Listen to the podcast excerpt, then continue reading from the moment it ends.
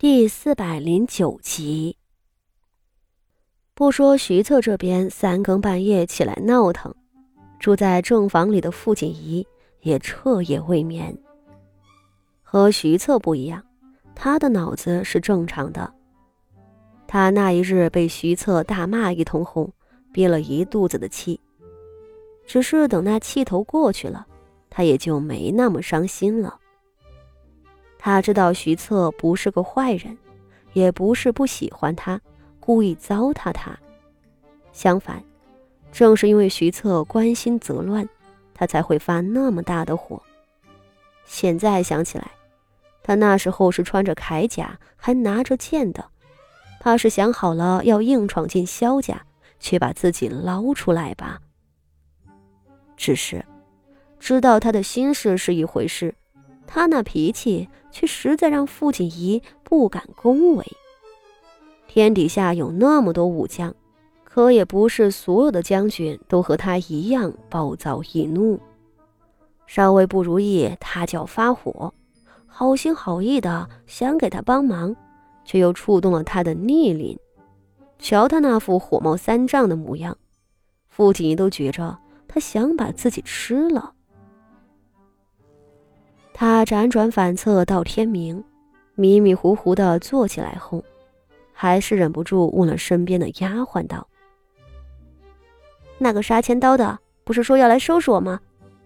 我昨日还听外头人说他病得不轻，怕是几日都起不来了。他现在在哪儿？”孙嫂子连忙道：“我的少奶奶，你挂念起将军。”就赶紧过去服个软吧。哎，这都两天了，您的脾气倒比将军还拧了。您是女人，这天底下不都是女人先服软？话说到一半，傅锦仪手里的梳子猛地刻在了妆镜台上。这话，你也就去哄那些不谙世事的小女孩们。少来同我聒噪！他冷笑一声道：“哼，分明是他蛮不讲理，我凭的什么去服软？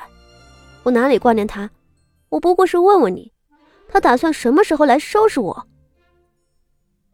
孙嫂子满头冷汗，无奈道：“将军怕是不能来收拾您了。将军本就病得不轻，又动怒伤肝。”还一个人睡在书房那又冷又硬的地方，就烧得更重了。奴婢早去打听了，将军昨儿夜里咳的嗓子都见血了，人也烧得迷糊了。父亲一听着皱起眉头，他，他偏要作践自己，我有什么办法？他气急败坏道：“！”都病成了那样，还睡书房？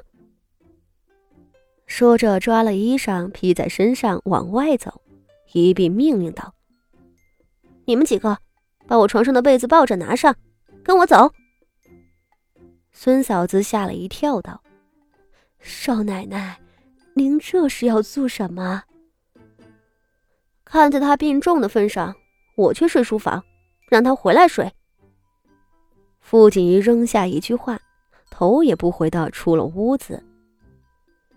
后头的丫鬟们惊愕的看着他，回头手足无措的问孙显荣家的道：“孙大管事，咱们要不要抱被子啊？”孙嫂子骂道：“一个个的蠢货，抱什么被子？啊快，跟着大少奶奶过去，大少奶奶。”这是去瞧将军去了。一碧自己先提了鞋子跟上去。傅锦衣一路冲进了书房。话说这徐策的书房离正房也就两步路，还没有进去，就能闻见一股子药味儿。院门打开着，里头几个杂死的小厮们瞧见了傅锦仪，脸上一惊，连忙慌张的叫道。大少奶奶来了！大少奶奶来了。话说里头的徐策一早刚吃了药，神志还算清醒，一听外头人呼喊“大少奶奶”，他一个机灵就从床上滚了下来。他勉强撑着身子爬出门外，不料对面的傅锦仪刚跨过了院门，两个人在毫无防备的情况下打了个照面。傅锦仪一双眼睛肿着，脸颊上微微发白，而徐策就更狼狈了，整个人瘦了一圈，脸色蜡黄无光。两人都有一瞬间的愣神。你，徐策率先开了口。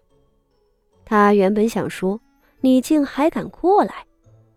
想着昨儿夜里贺荣的忠告，话到嘴边，终于变成了：“你怎么起得这么早？”徐策属于那种大半时间都不会说什么好话的人，再趁着他那惨白的脸色，看着就叫人怜悯了。傅锦衣瞪着眼睛看着他。面对一个虚弱的病人，他到底是软了心肠。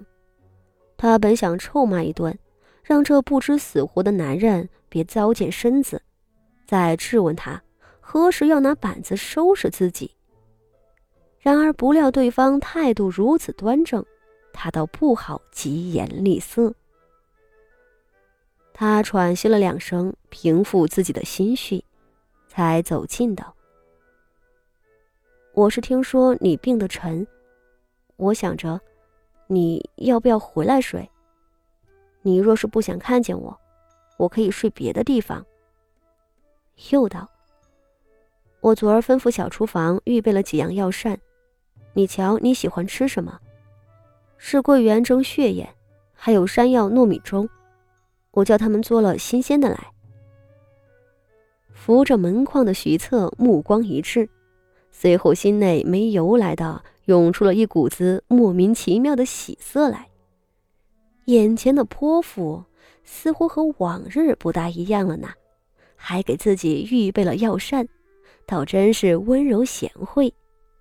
话说好女人不就是这个样子的吗？徐策觉着傅锦仪那张欠揍的面孔也顺眼了很多。他的确想吃桂圆蒸血燕，刚想答应，心里头却又堵上了一口气。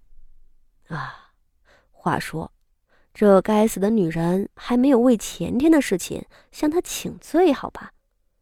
不论是闯进萧家，还是动手打他，这两样都是十恶不赦的大罪。混蛋，以为预备点吃食就能蒙混过关？再说，这死丫头该不会真这么想吧？要不怎么一大早巴巴的来示好？